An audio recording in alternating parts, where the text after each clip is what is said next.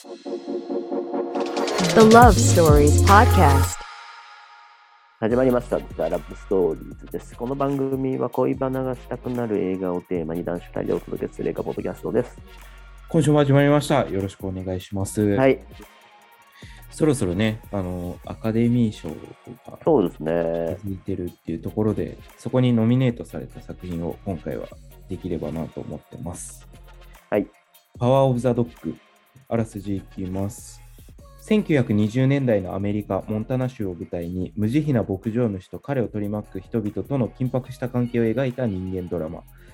大牧場主のフィルバーバンクと弟のジョージの兄弟は地元の未亡人ローズと出会う。ジョージはローズの心を慰め、やがて彼女と結婚して家に迎え入れる。そのことをよく思わないフィルは、2人やローズの連れ子のピーターに対して冷酷な仕打ちをする。しかし、フィルの態度にも次第に変化が生じるというあらすじです。はい。感想ですかね。から。はい。はい。まあ、やっぱり、その、この監督、ピアノレッスンとかで、カンを撮ってる監督だったりするのは、やっぱり撮影だったり、絵の作り込みとかはすごいなっていうふうには思いましたね。めちゃめちゃかっこいい、あの美しい絵で、まあ、終始それで見てられるっていうような作品で、僕は結構、まあ、好きな作品でした。うん。どうですか？いや面白かったけど、うん。うん。面白かったですね。で、いや、でもちょっとさ最初な、舐めてたっていうか、舐めてたっていうか、あのあー、またこういうカウボーイの美しい絵の いい映画を見見るんだと思ったら、若うんうん干あんまワクワクしなかったんだけど、そういうの多いじゃないですか。あまあまあ、そう、定期的に出てきますよね。定期的に出るよね。カウボーイのうんすごい映像の綺麗な、うんうん。で、なんとなく、えっと、古き良きアメリカみたいな、はいはいはいはい。うん、そういう映画うんうん、でわかります。あるよね、みたいな感じでうん。見てたわけですよ。うんそうすると、まあ全然見たことないようなストーリーとか、はい。うん、まあサスペンス要素満載な話になってくるんで、うんうん。ああ、あれあれあれあれみたいな感じで、最後がいっちゃん、なんつうの、の乗ってくるっていうか、そうですね。知り上がりに面白くなるよね。うん。うん。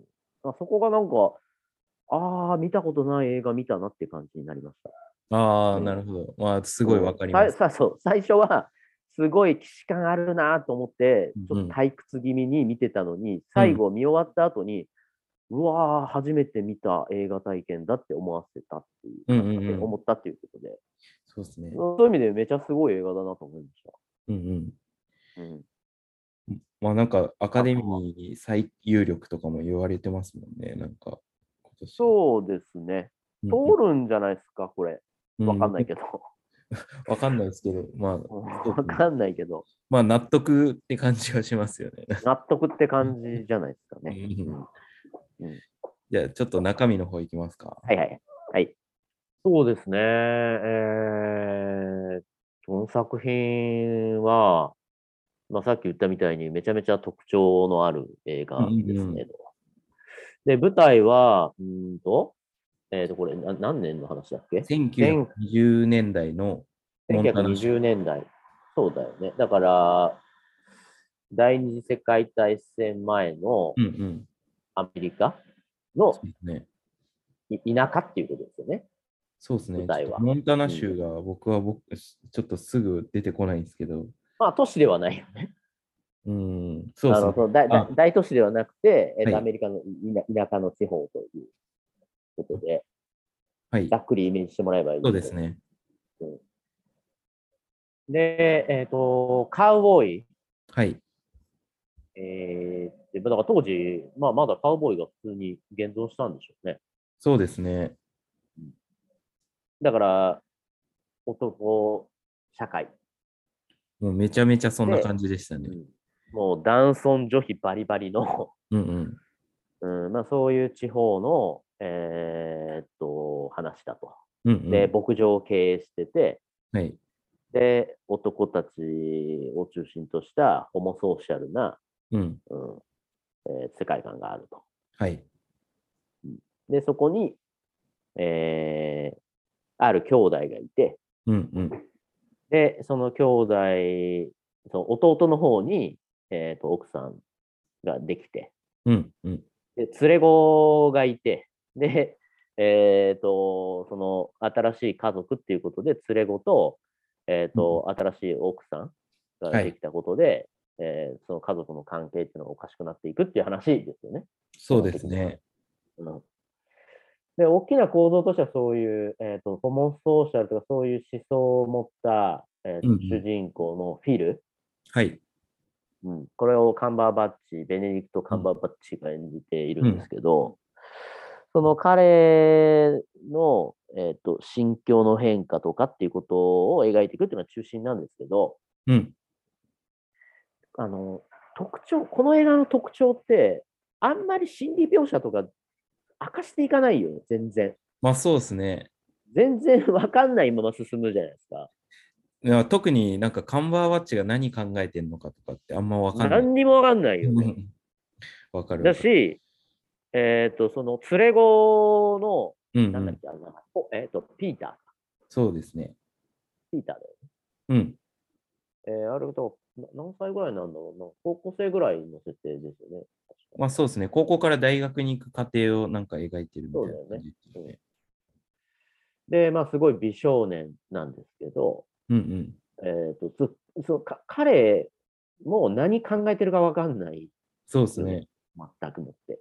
うん、確かに。で、二人の関係性が変わっていくっていうことが、この映画の軸になってるんですけど、うんうんうん。その関係性が変わっていく過程で、あ、ベネディクト・カンバーバッチ演じる、まあ演じるフィルね。フィルはこうこういう人だったんだとか、うんうんうん。うん。あと、ピーターも、あ、こういう企みを持ってたんだみたいなことを、なんとなく、ええーと、観客に想像させるという。そうですね。うん。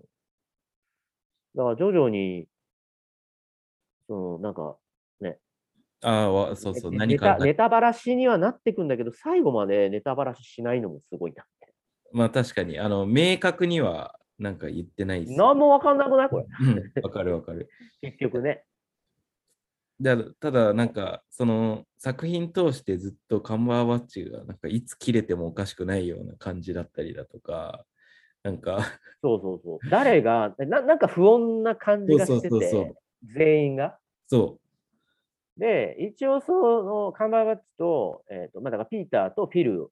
うんの、うーん、中心としたストーリーなんだけど、はい。そのうう脇の、えっ、と、弟、ジョージジョージと、うんあその奥さん、ローズ。ローズも、うん何考えてるかなんかわかんない感じで、うんうんうん。なんか事件を起こしそうな気配もうずーっと醸し出してる。そのなんか緊迫感がすごいですよね。もう ヒリヒリ伝わってくる。だそれが、まあ、演出がなせる技なんで、それうんはね。うんうん。うんめっちゃすごいよな。それだけで。だからはな、あんまなんか展開もそんなないっていうか、いや、まさにまさに。うん、あ、すみません。で、僕ね、これ2回見たんですよ。おおどどっちもネットフリックスで。ーおお。で、1回目は舐めすぎて、マジ眠かった。なるほど。全然集中力持たずに、まあでも普通に見てたら、全然おもんないなと思って。ネットフリックスで見ると結構集中力いりますよね、これは。で、に2回目は深夜にうんパソコンで、えっと、ネットフリックスで見たんだけど、はい集中して、うん。めっちゃおもろかったわけ。全然違う。そのまあそうですね、確かに。うんで情報量がマジ少ないっていうか、そうんうんの会話としての情報量、てそのなんつうの、だから画面とか、うんうん。そのうんキャラクターの一つ一つの動作とか表情とかで引っ張っていく映画なんで、そうですね。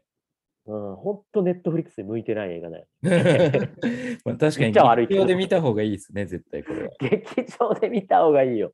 うん。劇場で見てないんですけど、うん。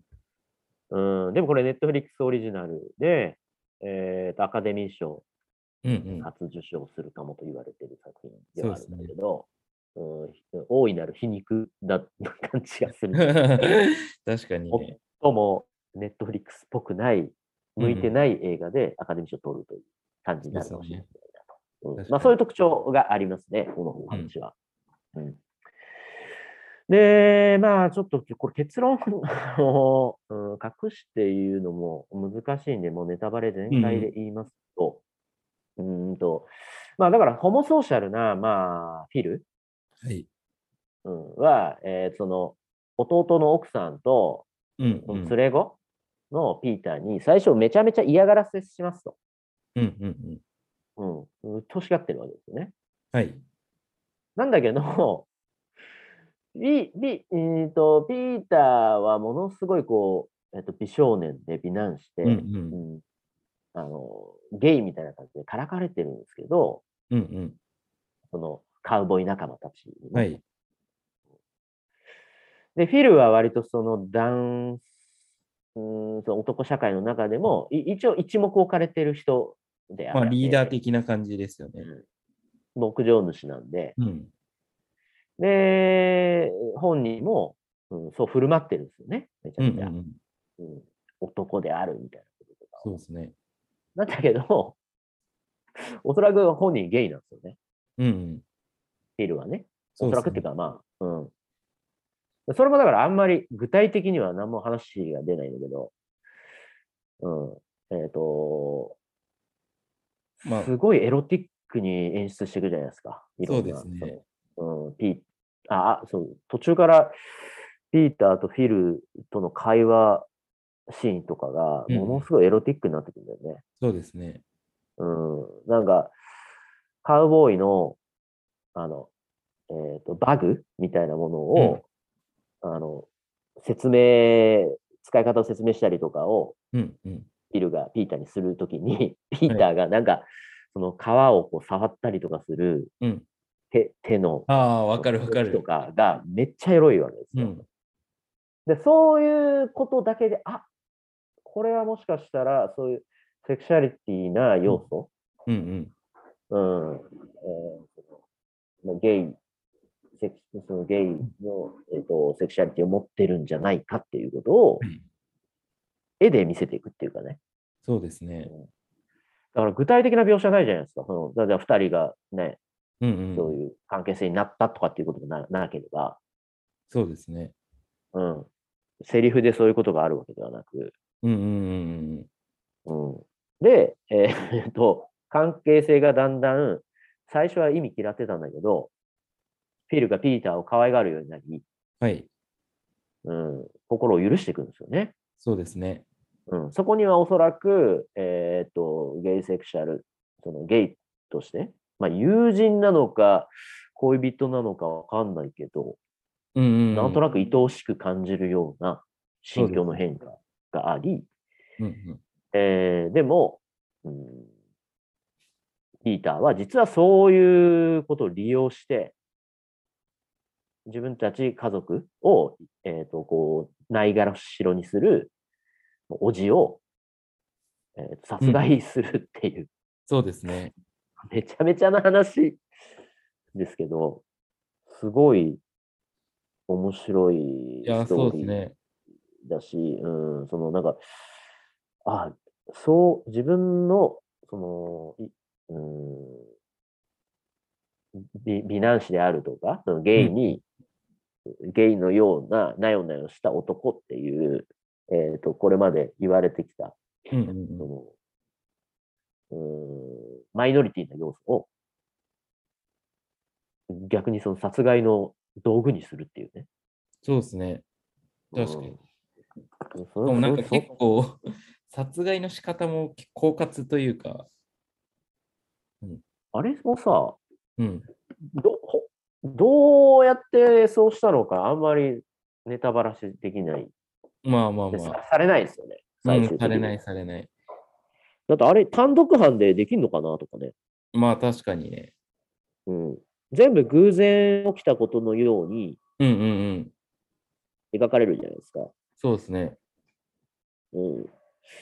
そう、フィルは死んでしまうんですけど、その死んだっていうのは、うーんと、あのカカウボーイが使う縄はい。だよね。はい。で牛の皮を使って縄を作るんですけど、うん。その牛の皮を、えっ、と、なんかび病、その、ななんだっけ、炭素、炭素症みたいな。乾燥症ですね。はい。うん、まあ、感染症にかかってしまった、うん牛うん。で、えーその牛の皮を、えー、と使って、えー、とフィルがあの縄を作るように。仕込むっていうことで、そうですね。で、そうそうそう、そのなんか病気にかかった、その感染症にかかった牛の皮を使うから、うん。その病気に、えー、とフィルはかかって死んでしまうんですけど、そうそうそうそう。うん、で、その手前でもいろいろ工作をしないとあれ無理なんだよね。そうですね。あと、うんそのフィルは結構、そう、警戒心強いし、うんうん。頭いいんで、そう。普段から気をつけていたはずそう、だ乾。燥症には絶対さの、うん、牛とかには触らないみたいな。触らない。うんうんうんで、その辺は気をつけているはずだから、うん。えーその皮を、まあ、使うっていうのも、うんうんあの、えっ、と、じ自分の目の届く皮しか使ってないんで、うんうんそれを全部取り替えるっていうね、そう。原材料を取り替えるっていうのは何かが起こらないとそれ取り替えないわけうですよ。んうん。うんで、そうそうそう。だから、全部、その、えっ、と、ピピーターのお母さんうん。でさっきのローズ。ローズですね。うんローズが、の皮捨てるじゃないですか。うん。ああいうの偶然のように見せてるんだけど、え、これ共犯なのかなとかね。ああ、なるほど。ああ、その視点はでもあんまなかったな。だから、そそそうとも解釈できるし、あんまり結論があんまりね、その辺も、確かに。うん、こういう事件でしたっていうことを全然やらないんで、うんうん。うん、その辺も、なんて言うんだろう。シンプルな話なんだけど、うんうん。だから、お話で言ったらさ、うん、あの、えー、鬱陶しいおじさんをうんうん。殺すっていう、それだけだもんね。確かに、シンプルですよね。むっちゃシンプルじゃん。うんうん。鬱陶しいおじさんが、うん、や本当それだけだよね。お母さんをいじめてて、うんうんうん。で、お母さんを守るために、鬱陶しいおじさんを殺害する、えー高校生のお話という。確かに。そそれだけなんだけど、殺害方法とか、その殺害に至るまでの、うんうんうん。そのおじさんと、えっ、と、そうそう高校生の、うん。うん、男の子？とのうん関係性の変化とか、うんうん。うん、そこにセクシャリティも入ってくる。確かに。うん、で、その手前には、えっ、と、アメリカの古古き良き時代、古き良きなのか、古臭い、うん。その、ホモソーシャルな世界っていうのがあって、うんうんうん。まあ、まあ、その辺をこう重ねていくので、めちゃ、ゃめちゃ味わい深いことになっちゃってる。そうですね。めちゃめちゃ重厚な感じですよね。うん。めっちゃシンプルだよ。うんうん。うん、で、ミステリアスなまま。ですね。うん。極めつけは、あの、聖書の一節。だから、はいパワーオブザドッグってなってますけど、うんうん。えーっと、なんだっけ、あの、聖書の、うん、一節がね、最後、ああ、はいはいはい。うん、キーとして出てくるんですけど、うん。えーっと、旧聖、旧約聖書における、我が神、我が神よ、なぜ私をお捨てになるんですか？なぜ遠く離れ、私を助けず、私の言葉を聞こうとしないんですか？という、うんうんうん。詩編22からの引用って書いてありますね。パワーオブザワまあそうですよね。うんだから、うん、犬犬から私たちを助けてくださいみたいな一節ってことだよね。うん、そうですね。うんうんそそれを最後、ピーターがうんその一節を読むということがね、ラストで。まあ、それが唯一ネタバラシに近いような。回収になっているんだけど、うん、要するに、えーそのい犬の力から助け出すっていうことなんで、うんうんうん、犬、うん、その、うん割と、えっ、と、お母さんとか、えーそそういうのをこう、ね、虐げていた おじさうんうんんから助け出すっていうことだったんだっていうのが、うん。そうで唯すね。一わかる、うん、話で。で、犬はまた別のシーンでも出てくるんだ、これ。そう、それが僕は結構好きだなシーンでしたね。あの、山でしょ？そう、山です。うん。山を見て何に見えるっていうんだよね。そう、なんかまずはカーボーイたちに聞くんですよね。うん。フィルが。そうそう。みんなに聞くんですよね。うん。多分、いろんな、いろんなっていうか、毎回そう聞いてるんだろうね。うん、そうそうそう。フィルはね、うん。おそらく。うんでその、まあ、広大な、えっ、と、まあ、荒野か。そうですね。うん。えーアメリカの。牧場とか、まあ、地方のすごい広大な荒野の先に、えーと山がこう連なってるんですけど、その山を見て何に見えるっていううんうんだけど、えー犬に見えるというふうにピーターが言うんですよと。うん。うんうん。で、フィルはそのえー その回答を聞いて、うんなんか嬉しそうにするわけですようね。んなぜかというと、うん。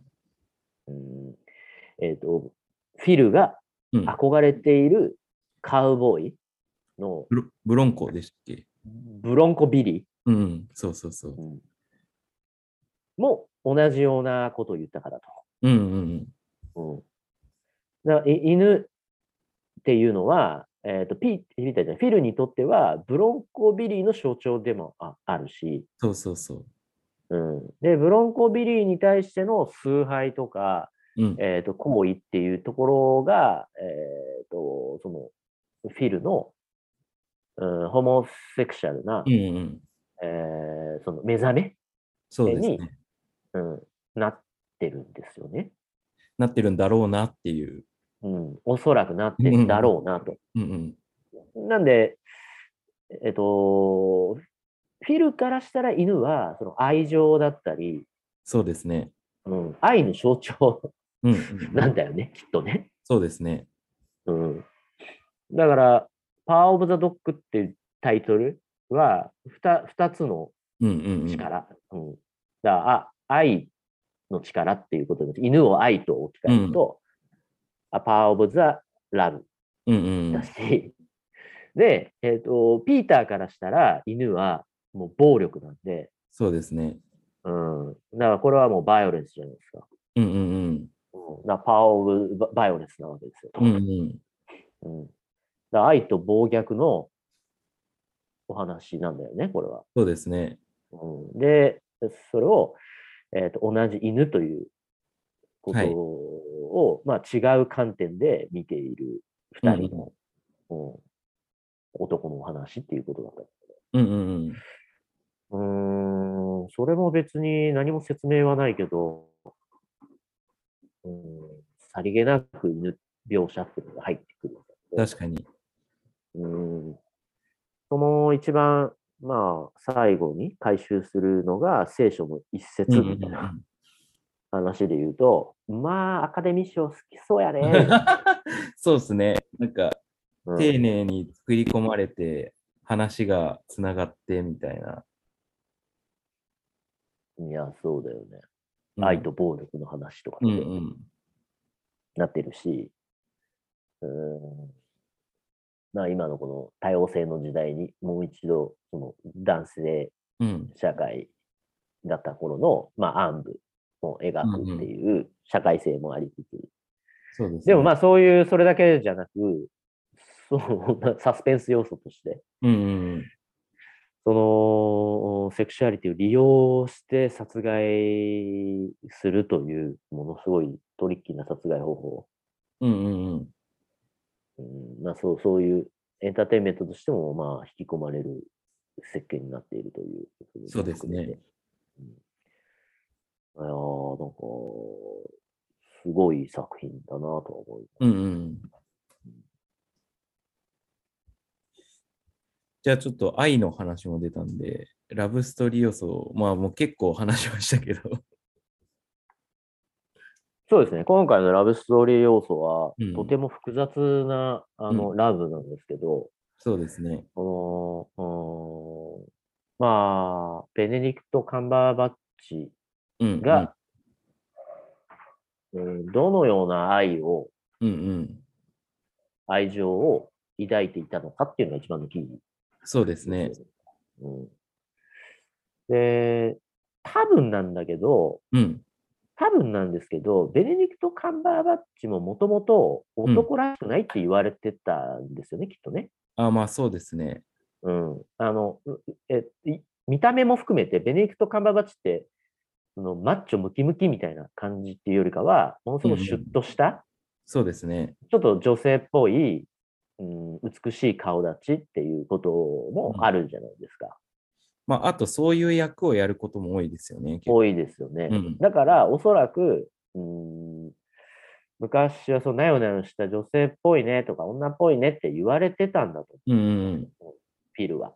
うん。うんうん。だからこそ、もっと男らしくありたいっていうはいはいはい。ことで、えっ、と、カウボーイそうのスター選手、スタープレイヤーに憧れて、うんうんうん、で、その憧れが、えっと自分のその、もともとあったそのコンプレックスと合わさったときに、えーその深い他人には明かすことのできないセクシャリティに転じていったっていうことそうでで、すね。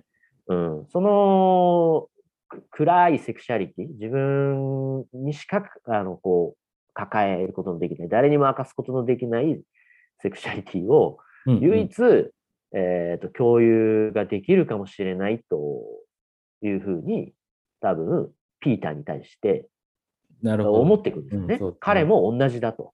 うんうん彼も自分のように、えー女、女っぽいねって言われている高校生、まあうん青年で。うんで、おそらく自分と同じようなセクシャリティを持ってるから、うんうんうん、共有できる。この自分のこの愛愛のこうも持ち方っていうのを共有できる、えー、と相手なんだっていうことで、えーそのこ恋心的な、うんうんうんうん、心情に変化していくという。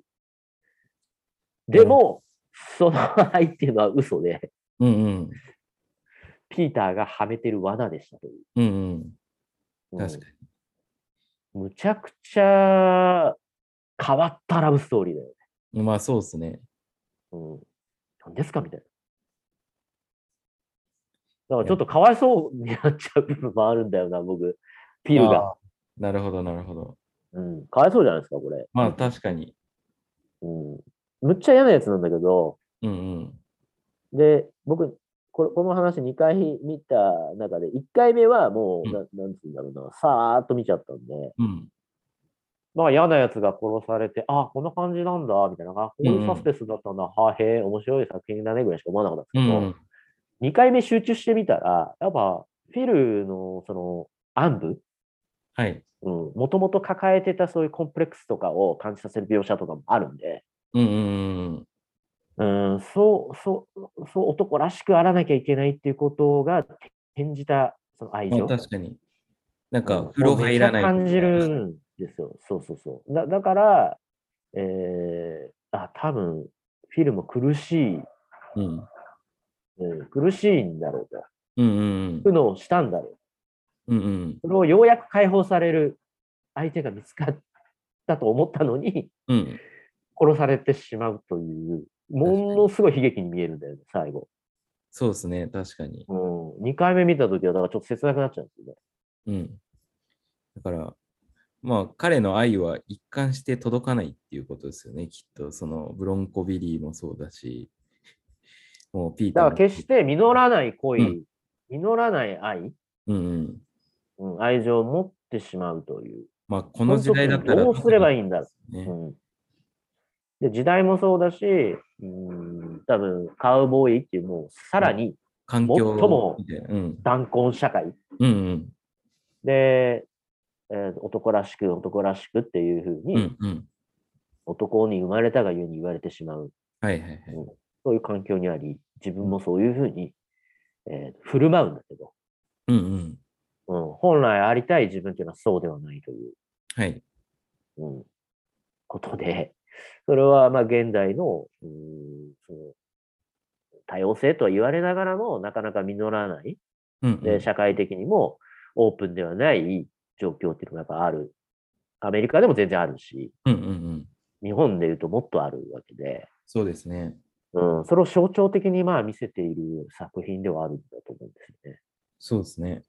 うん、だからとっても切ないですよ。うん。と思ったね。2回目見てて。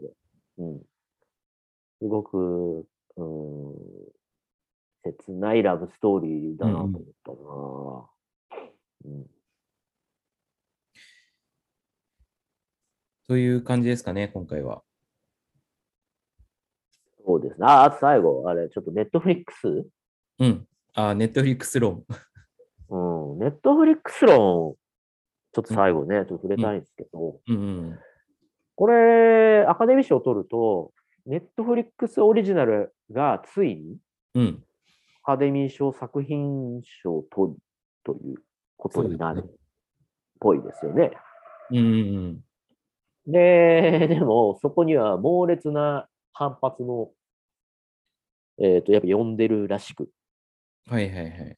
うん、アカデミー会員の中にも、えっ、と、その劇場のビジネスね、その映画館のビジネスをやってる人たちも、やっぱ、あの協会としてそれは、あの、ちゃんとあるので、うん。うんうんうん。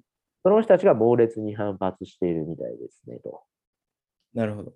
ちなみに、何でしたっけ？あの、赤ノミネートされるなんか定義みたいなのありましたよね？なんかロ、ロサンゼルスかどっかで一巻でもかかってればいいみたいな感じですよ。そう、映画館で、うん、なんかかかれば、とりあえず、うん。うん。その規定した、えーとうんうん映画館でかかれば、ノミネート対象作品になるということになるので、うんかあのゼゼロ、ゼロ公開だと無理なんですよね。うんうんうん。で、ネットフリスはよくやってる手法で言うと、ちょろっとだけ 映まあ画館で公開して、ほぼほぼ配信みたいなことをやるんで、まあ反発が起きてるわけですよ。うんうんうん。でちゃんと公開してよと。うんうんうん。うんで、もう完全にその、でもネットフリックスの作品性みたいなものっていうのは、全くこう、あの劇場公開映画と遜色ない予算も、うんうんうん。そういう出演陣も、監督も含めて、そうん、誰もその反発して、えやっぱ映画はこえね映画館でやるべきだみたいなこと言う人ってもうほぼいなくなっている状況が出てきているので、ちょっと前まではあったよね。監督があんまりこう、のあそうですね配信オリジナルには賛同できないって言ったりとか、そういう俳優もいたりとか、まあ、2、3年前ぐらいの話ですよね、多分。もうちょい前か。もうちょっと前かな、5年前ぐらいはあって、うんやっぱコロナでそれが一変したよね。そうですね。まあ、そっちの方がベーシックですからね、今で言うと。だって劇場行けないんだもん。うんうんうん。行けっつったって、だってね、コロナでどうやってそう映画産業を盛り上げるかっていうことで言ったら、うんうんうん。配信でやっぱりやっていくしかないじゃんと。そうですね。うんで、これはもう時代の変化だよねっていうことをもう認めざるを得ないし、確かに。うんそうでもないと産業時代は滅んじゃうよねってなったんで、うんうん一気に DX 化が進んじゃったんですよね。でもまあ確かに。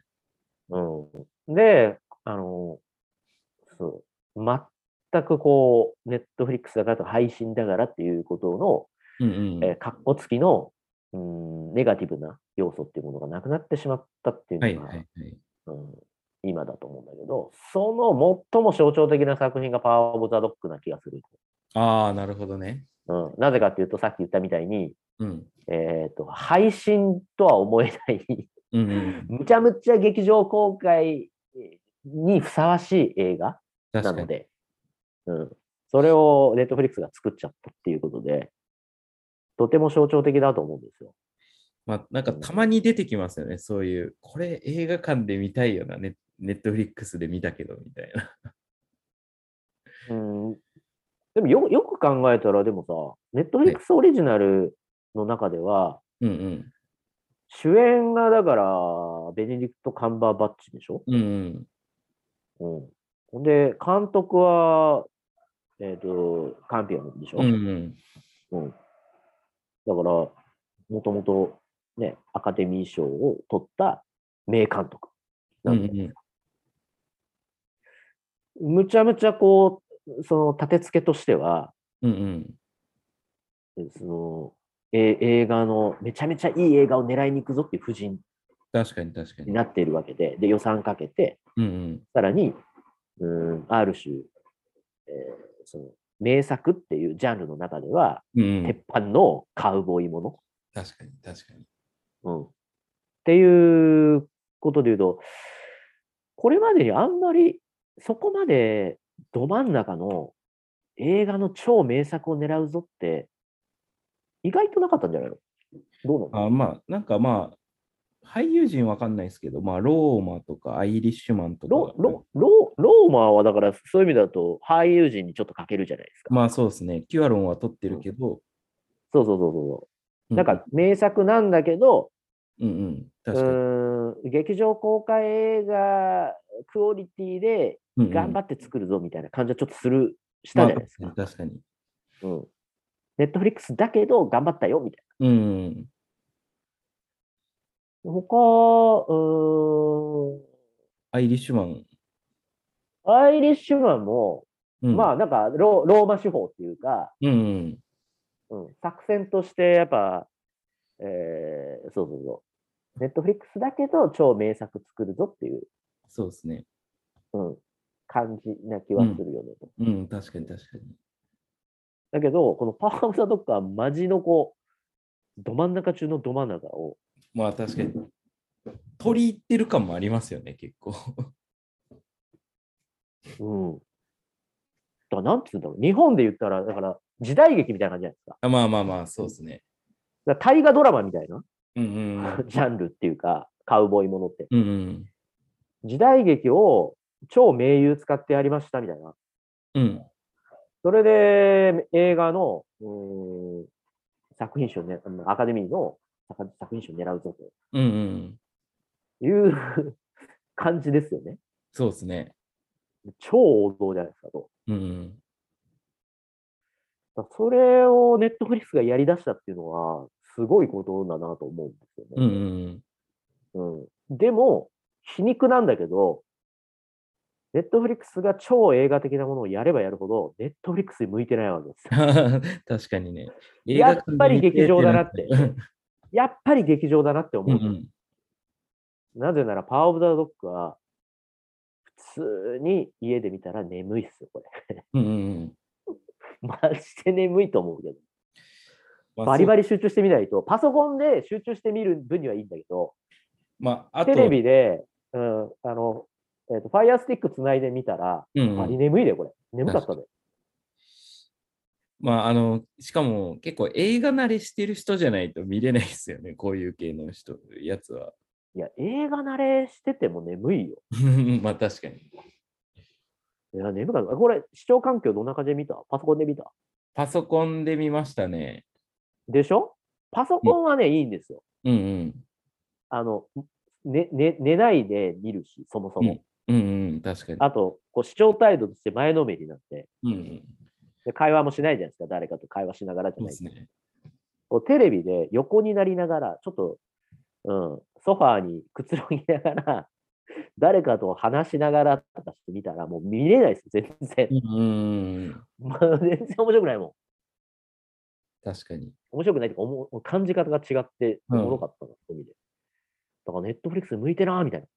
お茶の間映画としては、全然向いてないっていう。確かに。だから、皮肉ですよね。確かに。白いよねめちゃめちゃ皮肉っすね、それは。皮肉。